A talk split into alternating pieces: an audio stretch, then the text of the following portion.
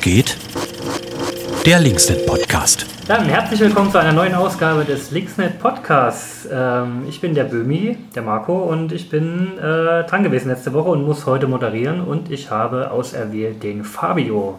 Fabio, erzähl doch mal, wer du bist. Hallo, ähm, ja, ich bin Fabio. Ich bin jetzt seit, glaube ich, drei Wochen im Linksnet mit dabei als Praktikant. Genau, ich mache ja mein Praktikum äh, im Rahmen von meinem Studium und äh, bin extra aus Halle, komme ich hier zum Linksnet her, dieses Projekt sozusagen, das Aushängeschild Linksnet, was die Brücke zwischen äh, Bewegung und Partei aufbaut, sodass es sogar für mich als Nicht-Parteimitglied dann interessant wurde, hier ein Praktikum zu machen. Ja, und ähm, ich arbeite hier beim Praktikum gerade an einer Veranstaltung zum Thema antimuslimischen Rassismus, die am 1. Juli stattfinden wird. Und ansonsten war ich schon mit Böhmi im Landtag und ja, habe die Sachen gemacht, die Praktikanten so machen. Aber Kaffee kochen musstest du noch nicht. Das ist ja das Gute bei einem Praktikum im Linksnet, ohne hier Werbung zu machen. Ähm, man muss tatsächlich keinen Kaffee kochen und nichts kopieren, man kann sich alles relativ frei raussuchen. Schlimm. Muss aber auch darüber nachdenken, ob wir es so beibehalten sollten. Ähm, ja, wir sind aber eigentlich heute hier, um zu fragen, was war dein Aufreger der Woche? Was hat dich besonders bewegt und aufgeregt? Ich bin oh, Hip-Hop-Fan und höre gerne und viel Rap. Oder Rap ist eigentlich so die einzige Musik, die ich so groß höre. Und da gab es in der letzten Woche ganz, ganz große Enthüllung und Bewegung. Es ist nämlich gerade dabei, dass sowas wie Deutschrap Me Too entsteht oder ist entstanden in der letzten Woche. Und zwar gab es da Vergewaltigungsenthüllungen gegenüber so einem von den kommerziell erfolgreichsten Rappern. Der wird vor allem jetzt so unter Jugendlichen viel gehört. Der heißt Samra. Ist so ein Typ, der hängt da, hat mit Capital Bra abgehangen, den hat man ja vielleicht schon mal gehört. Der hat dann auch so, das war der Typ, der auch so diese Pizzas und diesen Eistee rausgebracht hat. Naja, auf jeden Fall sind die sehr, sehr erfolgreich. Also das hören wirklich verdammt viele junge Menschen auf jeden Fall.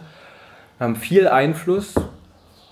Und ähm, gegen ihn hat die Influencerin Nika Irani ähm, den Vergewaltigungsvorwurf erhoben. Das hat sie in einer Instagram-Story eben lang und breit erläutert, den Vorfall und so weiter und eben gesagt, dass sie gegen äh, Samra nicht polizeilich vorgehen wird, weil das eh nichts bringt. Ne? Also hat dann eben so statistische Zahlen vorgebracht, von wegen, ja, das würde quasi wahrscheinlich eingestellt werden oder nicht erfolgreich sein. Sie will sozusagen eine Öffentlichkeit erzeugen, sie will, dass er seinen Fehler eingesteht und das ist eher so ähm, die Intention ihrer Enthüllung. Und seitdem ja, ist da sozusagen so ein Fenster geöffnet worden. Es sind neue, mehr Enthüllungen ans Licht gekommen von anderen Personen. Es wurden immer mehr Rapper beschuldigt. Die Rapper haben in völlig absurden Arten und Weisen reagiert. Also mit irgendwelchen wüsten, zugegucksten Insta-Stories, wo sie wild um sich schimpfen und sich wirklich völlig, also ja, ihre Schuld quasi dadurch offensichtlich wird, wie sie reagieren und sich absolut blamieren und dann die Labels sich auch noch blamieren, indem sie irgendwelche völlig ja, apolitischen Statements von wegen wir sind gegen jede Form der Gewalt oder sowas hinterher schieben und es ist äh, ja, beeindruckend, was da gerade so ans Licht kommt und wie der Umgang mit sexualisierter Gewalt in der Musikszene, insbesondere eben in der Hip-Hop-Szene ist. War ja irgendwie in den Texten schon lange Zeit deutlich dass das in der Praxis eben so gelebt wird und welche Konsequenzen das dann hat, das, äh, das zeigt sich jetzt sozusagen gerade. Und äh, vor allem im Kontext davon, dass es halt so die kommerziell erfolgreichste Musikrichtung ist, dass es vor allem so bei ganz jungen Menschen, die irgendwie gerade in einer Bindungsphase sind, die irgendwie vielleicht gerade erste sexuelle Erfahrungen machen, dass es da so einen besonderen Impact hat, wenn da diese Problemlagen so intensiv sind. Ähm, das bringt vielleicht da so eine besondere Sensibilität, so bei Deutschrap halt insbesondere mit sich. Deswegen ist es halt umso wichtiger, dass da jetzt gerade so eine ähm, Möglichkeit entsteht, dass da ja, die Debatte angestoßen werden kann. Auf jeden Fall. Also du sagst, die, die Nika Irani. Nika Irani heißt sie, die genau. hat es jetzt also keine Anzeige gemacht, sondern einfach bei Insta veröffentlicht und mhm. da ist auch den Druck auf den Rapper ähm, ja, eröffnet, sagen wir mal so. Und da haben sich jetzt auch andere Leute gemeldet, die da ähnliche Erfahrungen hatten, auch mit dem selber oder mit generell Leuten aus der Webszene? Also oder meinst du, da kommt jetzt noch mehr ans Licht? genau, es gibt ja jetzt so diesen, diesen Hashtag einerseits. Es gibt auch Accounts bei Instagram und bei Twitter, die sozusagen die Vorfälle versuchen zu sammeln und zu bündeln und dem eine Plattform zu bieten. Was jetzt, also die, das ist halt alles sehr dynamisch gerade. Ich bin gerade gar nicht auf dem aktuellen Stand, welche Rapper jetzt sozusagen gerade alle beschuldigt sind und von wie vielen Menschen. Ich weiß nur, dass es auf jeden Fall wächst. Und das Ganze hat vor allem dadurch Fahrt aufgenommen, dass halt äh, Shirin David, das ist so eine andere große Rapperin, die ähm, auch sehr, sehr erfolgreich ist, auch sehr groß und kommerziell, die sozusagen das Ganze unterstützt hat. Und ähm, die Veröffentlichung von Nika Irani. Und dadurch hat das dann so eine, so eine große Fahrt bekommen. Mhm. Ja.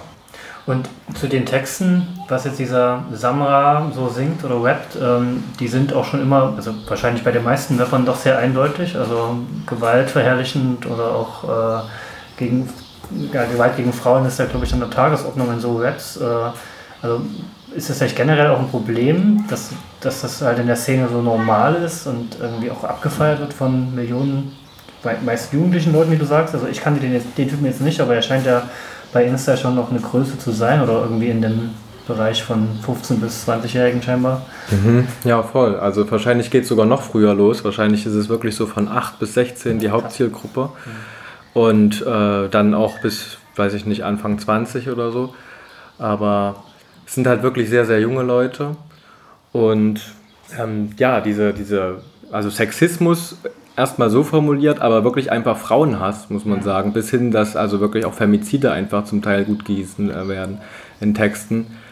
Das passiert, ohne dass das große Aufreger findet. Es wird dann manchmal thematisiert, aber häufig auch, also dann kommt man wieder in Felder rein, wo man sozusagen das von der bürgerlichen Presse angesprochen wird und die Kritik daran dann wieder so ist wie von wegen, Hip-Hop, yo, yo, yo und das so spießbürgerlich von wegen, ja, guck mal da, die Assis, die reden halt so blöd. Also, dass dann wieder so Ebenen vermischt werden, dass man sozusagen, der Sexismus immer nur kritisiert wurde mit einem krassen Portion Klassismus dabei. Dass die Debatte darüber halt nie so richtig fruchtbar war, hatte ich oft das Gefühl. Ne? Also, dass irgendwie im FAZ-Feuilleton oder so dann die Sachen angesprochen waren und man eigentlich ging es nicht so richtig um den Sexismus, sondern man wollte eigentlich was anderes sagen sondern dass es eben einfach Leute sind, die eigentlich nicht gehört werden sollten. Ja. Und jetzt habe ich das Gefühl, dass es sozusagen deutlich konstruktiver wird, weil Betroffene sprechen. Das war halt vorher nie der Fall. Und ja, aber dass das prinzipiell da ähm, sozusagen mit dazugehört, an, leider an vielen Stellen, das ist auf jeden Fall der Fall. Ne? Und man hat das also an so vielen Stellen, wo jetzt Dinge ans Licht kommen, wo quasi alte Videos, die die von sich losgelassen haben, wo wirklich Dinge gesagt werden, das ist echt ja, unvorstellbar, also nicht unvorstellbar, aber es ist sozusagen wirklich ein, ein Rahmen von Frauenhass, der ist echt extrem. Mhm. Oder ne, von dem einen großen Rapper zum Beispiel, der Manager, der hat gerade eine Währungsstrafe, weil er seiner Ex-Freundin einen Kiefer gebrochen hat. Und solche Leute haben halt eine ja, ganz, ganz wichtige Position innerhalb der Szene. Und es ist, ist dann einfach so. Es wird nicht problematisiert, es findet einfach so statt. Ja.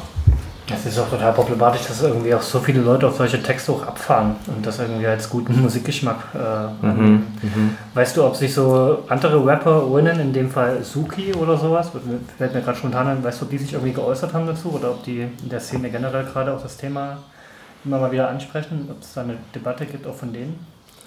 Das habe ich noch nicht mitbekommen, wie Suki jetzt konkret reagiert hat, habe ich noch nicht gesehen. Aber ich habe gesehen, dass sozusagen, was in den letzten Jahren auf jeden Fall passiert ist, dass so linker Rap-Journalismus angewachsen ist, vor allem von Journalistinnen. Und dass die sozusagen auch eine Gegenöffentlichkeit hergestellt haben und dass sich viele Magazine so zum Positiven entwickelt haben und dass diese Magazine sozusagen an vielen Stellen auch ähm, den Prozess gerade moderieren.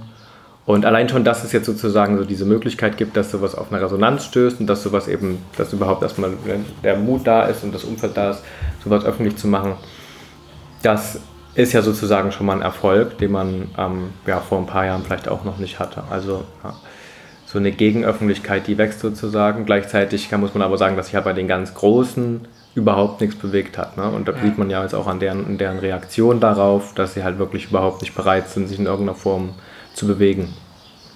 Okay. Ja, spannendes Ding und ja, krass, dass du das so mit, also mit live in deinen Alltag reinnimmst und womöglich ja diese Woche das auch nochmal ein größerer Aufreger wird, wenn da jetzt mehr Leute sich melden. Sind wir mal gespannt. Aber da bin ich gleich bei der Frage, was steht denn die Woche noch so bei dir an? Was hast du so für Projekte oder Dinge, die du empfehlen kannst, die man besuchen kann?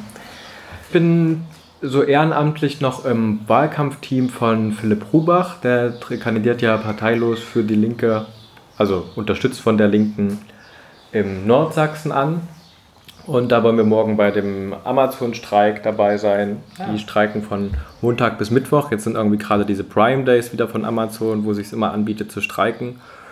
Und äh, genau, weil das, ähm, weil viele Menschen eben aus Nordsachsen zu Amazon pendeln und das ein wichtiger Arbeitgeber für die Region ist, wollen wir dahin und das unterstützen. Obwohl das sozusagen gar nicht in dem eigentlichen Wahlkreis liegt. Ich glaube, der Amazon liegt eigentlich in Leipzig Nord und wäre was für Nina Treu, aber die will am Mittwoch da sein. Mhm. Also die hat das auf jeden Fall auch auf dem Schirm. Genau, das ist so ein, so ein Highlight, dass sozusagen ähm, ja, damit auch so ein bisschen der Wahlkampf losgeht und wir jetzt endlich anfangen, wirklich was zu machen. Haben uns da vorgenommen, sozusagen, weil wir in dem Wahlbezirk nichts zu verlieren haben, so neue Sachen auszuprobieren. Wir wollen vor Betriebe gehen, vor allem vor Amazon. Wir wollen Haustierwahlkampf machen vor allem. Wir wollen durch Kleingärtensiedlungen gehen und so ein bisschen vor Ort sein und mit den Leuten da ins Gespräch kommen an den Orten ihres Alltags und so uns von den altbewährten Sachen, also ja, oder nicht bewährt vor allem halt vielleicht auch, also sich einfach irgendwie auf den Marktplatz stellen und dann da alleine sein. Äh, das wollen wir ein bisschen vernachlässigen, sondern halt so versuchen, ja, vor Ort mit den Leuten den ins Leuten. Gespräch kommen, genau. Und bei Amazon sind ja wahrscheinlich immer noch dieselben Probleme wie vor drei, vier Jahren. Also ich war ja auch schon öfters dort. Also das ganze Thema Lohn und Gehalt ist sicherlich ein großer Schwerpunkt. Ich glaube, Tarifvertrag ist immer noch der Streitpunkt, ne? dass sie erstmal einen richtigen bekommen, und zwar vom Einzelhandel und nicht in der Logistikbranche, wenn ich es gerade richtig im Kopf habe bei den Amazon-Beschäftigten. Und dass sie zu wenig Freizeit haben, überwacht werden und irgendwie harte Arbeitsbedingungen haben und eben keinen guten Lohn. Genau, deswegen streiken die regelmäßig dort und ich hoffe auch irgendwann mal erfolgreich, also im Sinne von, dass sich auch was ändert. Ja, gute Sache. Leipziger Norden, das stimmt, morgen. Genau, morgen ist der Streik ähm, das ist im Park vom, also im Innenhof quasi vom Volkshaus, weil leider auf dem Amazon-Gelände keine ja. Veranstaltungen stattfinden dürfen. Ja. Deswegen ist es wahrscheinlich nur so für, so ein, für die Streikenden. Ich weiß nicht, ob man da jetzt so aktiv dazukommen kann. Der hat doch, man kann, also zumindest war es in der Vergangenheit so, als Unterstützung auch einen okay. Kuchen vorbeibringen oder so. Also wer Lust hat. Genau. Genau, das ist auch nochmal am Mittwoch äh, Vormittag auch nochmal von 11.30 Uhr bis 13 Uhr am Mittwoch und morgen von 10 bis 13 Uhr, glaube ich. Ja. Jo. Gibt es noch was, was du die Woche Das war es bei mir. Okay. Ja. Im Praktikum nehmen wir dich mit im Landtag? Genau, am Mittwoch bin ich mit im Landtag dabei und bin da bei der ersten Plenarsitzung für mich und darf dann auf der Tribüne Platz nehmen und mir das Ganze angucken. Ich war schon mal bei einer Ausschusssitzung, die sind ja nicht öffentlich. Ja, und das wird dann sozusagen erstmal mit voller Besetzung das erste Mal. Ja. Mal schauen, ob es nicht zu langweilig wird. jo, ja cool. Dann bleibt mir nur noch die Frage zu stellen, wen du das nächste Mal dann selber hier interviewen und moderieren darfst. Also aus dem Kollektiv jemanden auserwählst oder wie man liebevoll sagst, sagen bestrafst, den Podcast machen muss. Äh, ich habe gehört, dass in der Staffel Jule noch nicht dran war. Deswegen werde ich nächstes Mal dann Jule äh, interviewen. Ja, sehr schön. Na, da freuen wir uns auf nächste Woche auf jeden Fall und danken erstmal für das jetzige Interview. Ja, danke. Bis dann. Tschüss. Ciao.